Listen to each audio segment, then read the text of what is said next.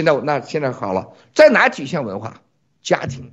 什么样的文化的结果就是家？你看台湾这一夜一夫妻菩提，这就是台湾文化的结果。你看说话配合长相，你看那双飞，共产党的文化的结果，像到美国又又有点美国味儿了。你看这个小福利，你看看这个小赛文，他就是中共的文化加德国的文化的结果，你一点儿都都盖盖不住的。这就像在日本的夫妻，你看我们日本的战友头两天给我呃一家人给我给我这个视频的时候，就他视频前我跟国内的一家人家视频，跟他视频你就觉得是两个世界的人。这就是文化影响你的行为，宗教和信仰决定了你一个人的最终的一个大事儿。和你对生命的意义的定位绝对的标准，但都是文化一部分。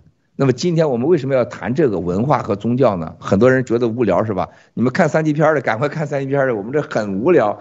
大家我要跟你们说的事情，你知道这个病毒对宗教和文化对家庭带来什么影响？我现在先吹个牛，如果今天这次第一次直播答对答案的是我们的。一叶一菩提和玉山夫妻来自台湾文化宗教的圣地，今天来的特别好，天意呀啊！我现在大家谁说说这个对我这个疫苗和整个的病毒对我们每个人的宗教和文化和人类的这种文化，包括你，你们认为会有什么影响？呃，我个人认为是疫苗这个疫情的状况啊，让整个人对宗教产生了怀疑。呃，像像疫情期间呢、啊，像有的人就不可以不可以去寺院啊、教会，教会啊等等啊。好，我觉得这个对宗教宗宗教的影响呢，我觉得它让人们开始质疑，因为宗教的一切的呃给你的许诺，给你的这个所有的承诺啊，它无法在现实中实现。你就像现在在塔利班的，在阿富汗的人民，他们他们无法理解，就为什么说这阿拉没有选他们，他选择了邪恶塔利班。整个对宗教权威的啊，让你一切都是服从的质疑。那么对文化呢？我感觉，因为郭郭先生刚才说，文化就是人们生活方式、历史的总和，体现出来在家庭上。那么我觉得，它疫苗和这个呃病情呃疫情，它改变了人们的生活方式，它同时也彻底改变了人们的所有的文化。这是我的观点，罗伊。嗯，我觉得首先是这个，它病毒改变了它宗教的这一种呃交流的方式，这是肯定的。但是我觉得，呃，疫苗它同时是呃跟宗教很像，它是利用了人的这种恐惧和不确定性，啊、和怕死，然后去这个服从。这是我的观点，谢谢。就是给了我更多疑惑吧。以前去看一些宗教的东西，我还能去去验证一下。我去生活中验证这个疫苗病毒一出来之后，这个我只能在我的这个。家里待着，我干什么都是从网上得到的消息，他说什么就是什么。现在我没法去验证，然后而且就是说，真的就是刚才各位提的，就是有很多疑问：为什么这个世界这么多善男信女，结果却是这么多作恶的人在主导整个世界的动向？这是一个非常非常难解解惑的一个问题。呃，我觉得一个是它改变了宗教的方式，就是大家没有办法去呃进行传统的一个仪式。第二个是宗教它不再告诉，就是它不再给到民众真相，因为过去宗教都是打着它要告诉呃大家真理的一个一个头号。然后我觉得家庭方面是呃刚刚郭先生说的，就是相依相靠的这一方面，因为共产党病毒它可能会带走我们的家人，甚至我们的家人他可能会去相信这种虚假的宣传去打疫苗。所以它呃破坏了就是家庭关系本身的呃亲密感和依靠感。谢谢谢谢小飞象。我呢从另外一个角度来讲一讲，其实过去的时候在欧洲有过一场非常非常大的瘟疫，叫黑死病。那这场病呢，对这场瘟疫呢，对西方对欧洲造成了很大很大的一个冲击，所以呢，在宗教啊、行政，包括巫医、暴力，还有这些人们上街去鞭刑自己、祈求上帝原谅，种种一系列的事情都做完之后，还是没有办法通过他们的呃这各种方式来寻找出真凶。之后呢，又产生了一个对科学的信仰，就类似于科学教。可是现在呢，科学的认知。其实是一种手段，科学从来不会发明自然规律跟定律的。所以说，现在虽说是疫苗对他们而言是一个科学的他们的一个信仰，但是你必须对此一同样的要产生质疑。同样的，你怎么在这么快的时间内，怎么根据规律跟定律制造出这些疫苗来，一样是要产生质疑。呃，就像对宗教。对各种各种理论的质疑是一样的。我觉得这次病毒和疫苗事件给全世界人带来的冲击，是人与人之间和人与各种各样的机构、中介之间的不相信、不信任。人与人之间不太信任了，家庭之间以前正常的情况下，我信我的，你信你的，大家都是可以融合的，大家都可以接受的。但是现在就成了，你要要不然就是等于是敌我，变成了敌我矛盾。那我们也不再信任，人们也不再不会再信任政府，包括宗教。这有些事情并不是一件坏事，本来我们就不应该相信相信呃很盲目的相信政府权威和宗教的中介。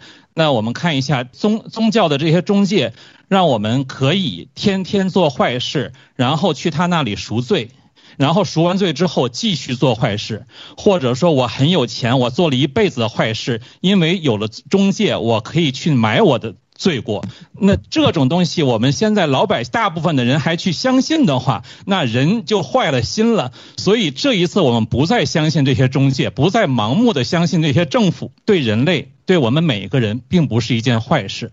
啊，谢谢兄弟姐妹们，你们真的每个人都在教教七哥。这个你七哥的从小到大的本事，最大的本事，就是最快的时间把别人脑子东西变成我的。这个你们那么多年也看到了，就你们刚才一说，我本来不知道的，我现在我也都知道了。你不懂的我也都懂了，你们都教我了啊，就学习很多东西。我这是实话实说，我这我没有任何给你们讲，我这是实话实说啊。本来我我不懂的，我也觉得我更懂了；我懂的，我觉得我就更加确定了。这个这这就叫解惑。所有的宗教，所有的宗教给我们提供最多就是给我们所谓的解惑嘛。不懂的他给他给你确定的答案，然后给了你一个。别人不能给的答案，还给了个承诺，别人给不了你，他能给你，我操，这多大的事儿啊！七十二个处女了，又是什么？又是人家都死，你上天堂了，是不下地狱了，然后又成佛，这成菩萨的，是无远佛界，这这多了去了。就像这个吃吃肉一样，中国的所有的和尚出家必须吃素，是吧？大家都觉得吃素很难受，好不好？我这吃素到出家太难受了，是吧？我我可以偷着去双修，但我吃素我这解决不了。最后大大和尚出来了。吃素这个问题啊，可以记住啊，只要不生杀心，不生杀心的肉，实际上它没有任何的恶果轮回啊，也可以吃。你看杀，就你这你不是因为我杀啊，不生杀心的肉吃了也是可以的。那你看这多好啊，还可以吃肉了，现在是不是？就差没说了，也可以结婚。最后大家发现这很难受啊，在台湾这个不能结婚，也不能，你看双飞要要想穿上黄大褂跟七哥一样，还不想工作，还有饭吃，还有豪华的庙住，是不是啊？每天还可以打牌、上电脑啊，然后有吃有喝的。但两口子要双休咋办？去日本、韩国，哈，可以带夫妻、带个老公出家，你看这个多好，都给你解决了。我认为人间的庙堂几乎是人间真正的天堂。人，你看那个宗教设施，全世界你看看曼哈顿最牛的地方，全是宗教设施。你看那里边的豪华，哇塞，什么酒店有那豪华呀？皇宫、白宫也没那豪华呀，物质上都有了。它给人类带来了个最大的问题，所有我得不到的，宗教都能给我；所有我不明白的，它都能给我；所有我不确定的东西，它都能给我确定。而且它是我真的生存生存下去和劳动的希望。你看不到现在各种宗教百分之五、百分之十的供养，那些人苦哈哈的，是真捐呐。更重要的，那有钱人能在那个宗教的教堂背后有一个墓碑，哇塞，他们就觉得这个太一辈子值得了。那英女王的这个先生菲利普死了，人家自己有庙堂，这叫女王。啥叫女王啊？人家自己有教堂，好不好？人有地，人死了以后放棺材板，直接放下去了，还不烧，还不墓碑，教堂还在那搁着，这叫牛叉是吧？你说马云你自己家有庙堂吗？你自家有没有？习近平也没有啊。习近平给他爹搞了个几千亩地，他老惦记着，老子不当皇帝的时候，谁把我坟挖怎么办呢？你看看这个西方很厉害的，人死了给你那块地那个碑，是不是可以放下去？但是今天我们刚才你面临所有的说的话题，对家庭、对宗教，我们什么影响？疫苗怀疑、不信任、不确定等等等，其中有两个东西，大家好好想一想。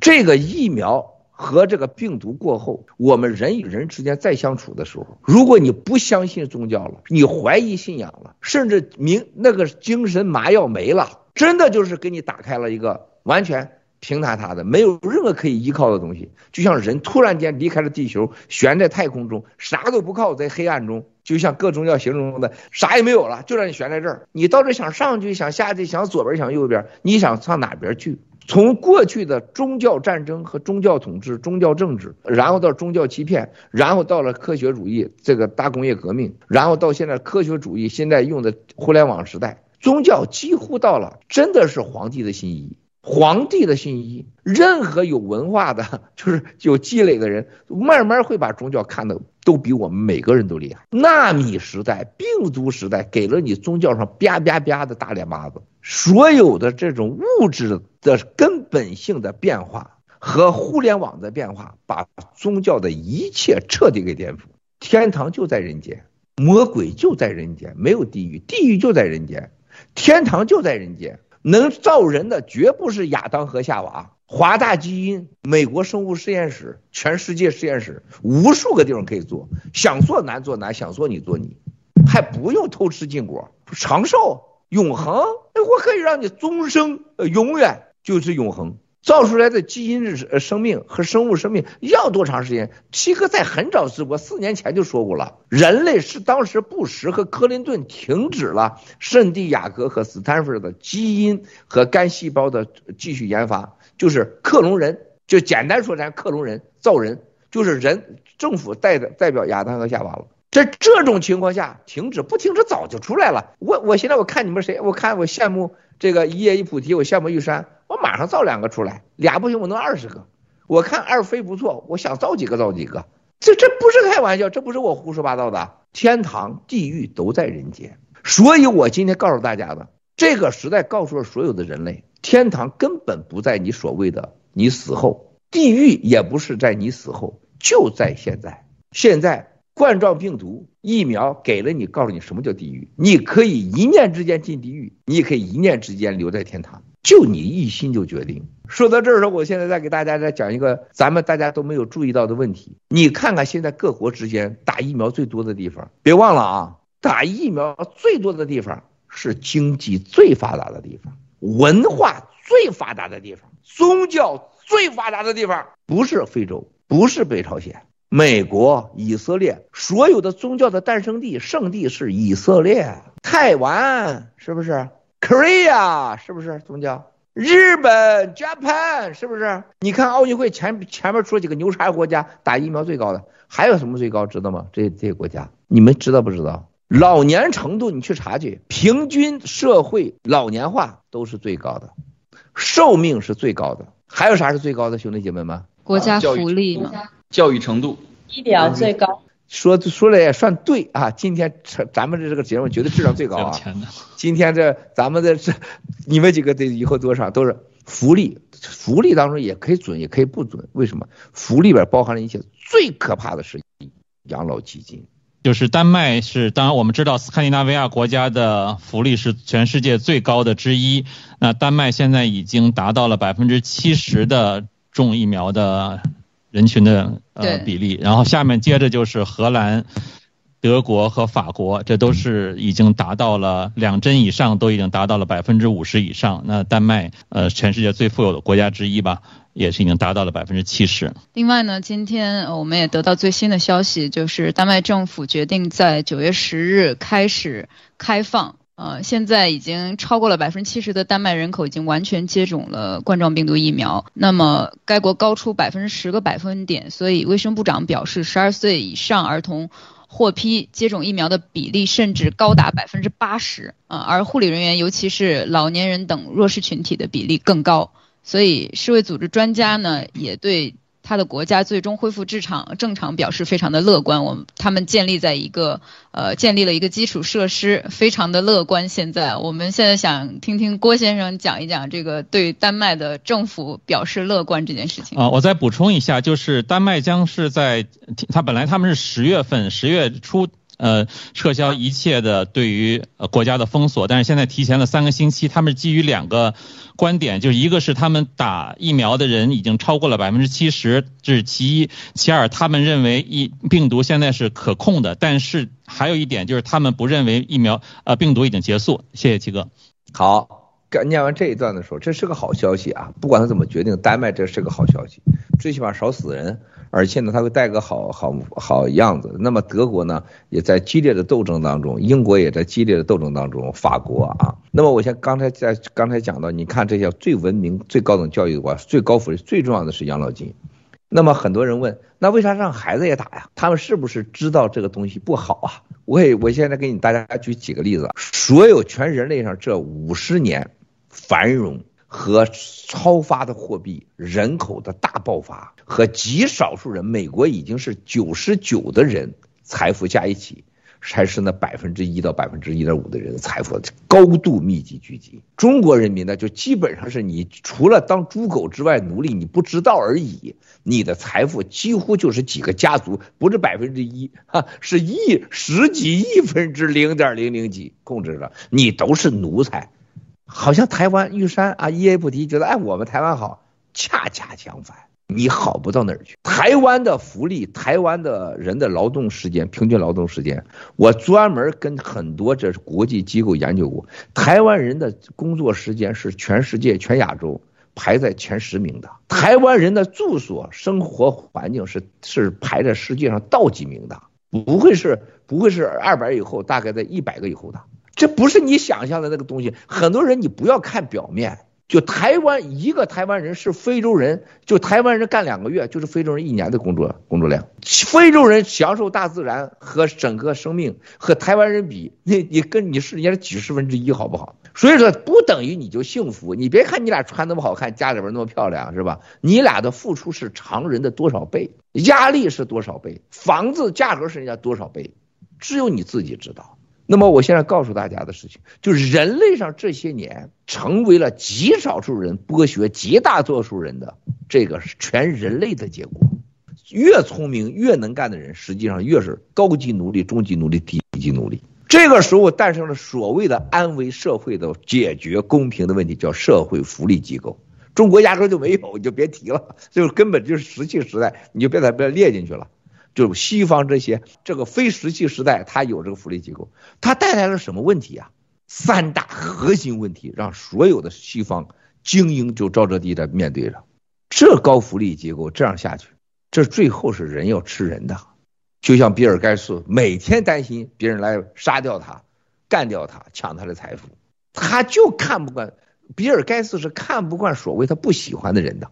你知道宗教最大的问题，你必须包容。它最大的好处就是都扬善弃恶，你必须包容，对人要尊重，有爱，这是好事啊，这是它能存在最根本的基础。我说，最起码每个都要有爱和慈悲，珍惜生命，这是宗教的信仰最好的。这个人类上那么多年，它就这个它存在了，它有它的意义。这帮精英沼泽地，他不是，他是要把什么一切都要永恒，都要被我控制，他是控制，没有善，没有慈悲。他现在剩下都是恐惧，像残疾人，你们没有常识，你们都长得那么好看，你没有研深深刻的研究过人类和政府。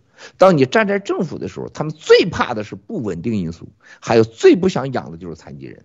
这不是你们没有任何概念的，真的，你没有经历过，你永远不会有这种幽默和智慧，因为你站在人类上是平等的看，你不会有任何所谓高度。高度就是站在不同的角度和多角度经历过。他能看出来，我到全世界跟这政治家都是你做，你看那些天天讲人权、讲人类那个坐着一聊天、一喝酒、一一聊完双休男女事儿之后，这这都是钱钱钱钱钱，权力权力权力。再一个，怎么干掉自己的敌人？真没见过多伟大的人啊，为别人想的。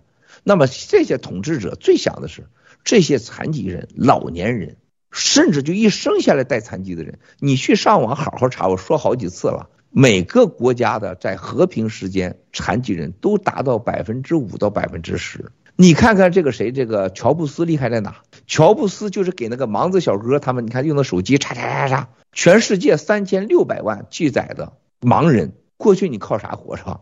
靠养狗？谁谁养你？呃，靠狗来来领领路？谁养狗啊？谁给你狗啊？全世界三千六百万的盲人，一千八百万大概在中国。乔布斯研究了整套的系统，拯救了三千多万盲人。俄罗斯由于酗酒，还有喝低劣的酒，酒后综合症诞生的俄罗斯人达到百分之十几，一度时间，某地像车臣三十几都可能带有这种酒后吃婴儿症。你想想，这些人对这些统治者，他想着什么情况？一个残疾儿将将一个家庭彻底给毁掉，你百分之三十的五十，一个残疾儿是影响十个生产力的给社会的贡献，这对社会是巨大的负担。然后，欧洲所有的养老保险金和美国教育机构，包括丹麦，包括这种瑞典、芬兰的国家，你查查养老金都投哪儿去了？所有的养老金没有人低于百分之五十，全投到了所谓的风险基金去了，全去获暴利去了。人类过去的五十年，自从华尔街设计出来叫杠杆这个字儿以后，基本上就是合法的欺骗和抢钱。啥叫杠杆啊？你说杠杆，我见过。你说美国的哪个大基金，世界哪个基金我不认识？你我就纳闷哪个人能杠杆我们呢？他靠啥杠杆啊？合法的权利的认可，合法的骗钱的执照，和加上拥有不属于他的财富，就叫养老保险金。然后给了他收集大量的这些傻瓜的钱放在一起，成为所谓非开放和开放的对冲不对冲基金，这叫杠杆。杠杆不产生一点财富，它是财富的催化剂，对人类生产没有任何贡献。不管它如何美化。它只是人类上几乎不占比例的极极极极少数人在统治着所有的人类的将近百分之五十六十的财富，尽情的享用还不纳税。这些人的钱几乎把人类上的赖以生存的养老的所谓给人类的许诺，我们是文明政府，你把钱给我百分之五百分之十，你老了我管你，全部把你的未来偷走了。而且他最棒，这是合法了，合法化。你还不能找他要，现在有些情况恶劣到什么程度？超过百分之五十了。他根本像法国这国家，那帮王八蛋喝的都是罗曼蒂康体，一瓶有几万美金，出去坐的私人飞机，一小时一两万美金的成本，住着度假都是一个岛。你们没有看过世界这最豪华的岛，孩子们，你上网查查。从塞舌尔，你就那些那些所有的岛，巴厘岛的高级酒店，世界上所有的啊，阿曼 Resorts 四季酒店，四季这个这个别那些小别野，百分之八九十都不是你穷人，你们你们有钱你都去去不了，有些不是你有钱能去，人家又有钱还有权，人家不但有钱还有权，人还是某俱乐部去什么克拉布的会员，克拉布的会员。不但是克拉布会员，人家属于某宗教组织，你人家的一捋一大头，哪轮得着你了？你这你什么双非夫妻呀、什么台湾一叶一菩提佛教夫妻呀、你有钱你试试去，看让不让你？同一个时间八月黄金期，你拿同样的钱，克林顿拿同样的钱，你说叫你去，叫克林顿去啊？同样的华尔街的高盛的主席来了，说今天小福利说，哎，我们订一下房间，我我有钱。我洗币赚钱了，老娘今天跟我老公，我们我们要住你这个巴厘岛一号大院。人说你谁啊？德国来了啊。同时，克林顿打电话来了，我要住一号大院。说人家有夫妻订了，让他滚，让不让你滚？不把你扔海里都不错了。说明什么问题？世界有阶级，世界有一个高于政府的统治的规则。现在出问题了，你穷人赖以生存是家庭，我们老百姓聚在一起的家庭叫国家。是相互利、依靠、互扶、互帮。现在另外一边控制了这个家庭和国家的所有规规则，发现我跟你互帮，我就没了；我跟你互利，我钱没了；我和你依靠，你就是我的负担。而且我给你许诺的未来和天堂，马上就要露露脸了。不是原来这个垃圾堆，我连骗你的医院啊，就是要神经科医生 啊，现在都变神经了。养老院我也养不起了。下黑手，病毒来了。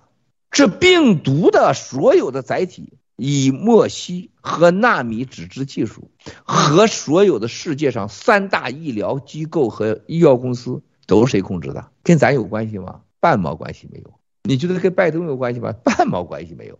那是真正的影响人类世界的，放出来了。这就是今天我要告诉你们的。宗教过去统治人类的所有的这些这些规则，这一次在疫苗和冠状病毒充分的和共产主义这个流氓的勾兑之后，真的是要重写人类的规则。重新改写人类的所有的板块，改变你的基因，同时把过去这些年所有偷了你钱，把账全赖掉，同时减轻他们的负担，无论老少残疾人，通通给你灭掉，无论这个不听话不听话的政府，我全让你趴下，就剩他一家力量，就连美军都都打疫苗，非犹太人都打了，你就能让犹太打疫苗？打疫苗这你觉得是什么人？能让犹太人打疫苗了？宗教的诞生地。我再告诉大家，当你看到这个的时候，我要今天跟你说，宗教将因此重新改写。这是今天我给你们第一个答案。第二个答案，我再跟你说，家庭，人类赖以生存的。说实在话，啥叫家庭啊？家庭在之前就没结婚前，像双飞这夫妻这两个，这是什么？靠什么？性就是身体，相互依存的性需要和物理性的存在需要。最起码不讨厌对方，当一旦变成了有利益上互利的时候，那就叫相互依靠。你可以说是相互利用。当要孩子的时候，相互责任也叫相互牺牲。首先，这些都要建立在相互信任的基础上。即使比如说玉山和一叶菩提互相不信任，但我相信你多过五十一，咱俩咱夫妻俩还能活到今天，一定也有不信任的成分。但是由于相互利益、相互依靠，待下去了。它一定是这样子的。那么这次的疫苗冠状病毒，就是家庭是宗教和文化的一个载体，或者家庭是文化和宗教的一个利用体，在这次疫苗面前和在这次冠状病毒面前，已经历了有史以来最严厉的考验。父母关系、夫妻关系、老人关系、上下关系，做全部兄弟关系，一切经历了考验。最可怕的事情还没有到来的时候，当。疫苗发生大量死亡的时候，我告诉你们，人类以前所未有，所有的家庭观念都将被改变。任何一个人，当你真的想到你会死亡那一天的时候，你只要想任何事情，说你想到有一天你一定会被烧掉的时候，你考虑任何问题都是不一样的。当你亲身看到你亲人和爱的人和恨的人倒在你前面的时候，不论是你恨的还是你爱的，他都将彻底的改变你。那么一个大病过的，如果能活过来的人，他对生命、对家庭、对一切完全不一样。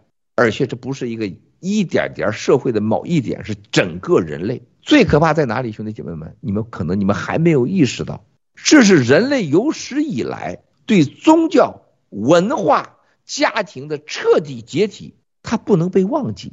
过去的人类战争过后，经过一洗脑。这几代一隔代没了，像文化大革命大家都忘了，文化大革命很好玩啊，都看着戴着绿军帽、绿军装很浪漫啊，红色娘子军吭嚓嚓吭嚓，很热乎啊，甚至很娱乐化呀。因为没有太多的记忆都被抹掉了。这一次，因为有互联网，因为已经有了 AI 技术，因为已经有了云储存，真的它就像上帝一样，已经来到了人间，没有人可以抹掉。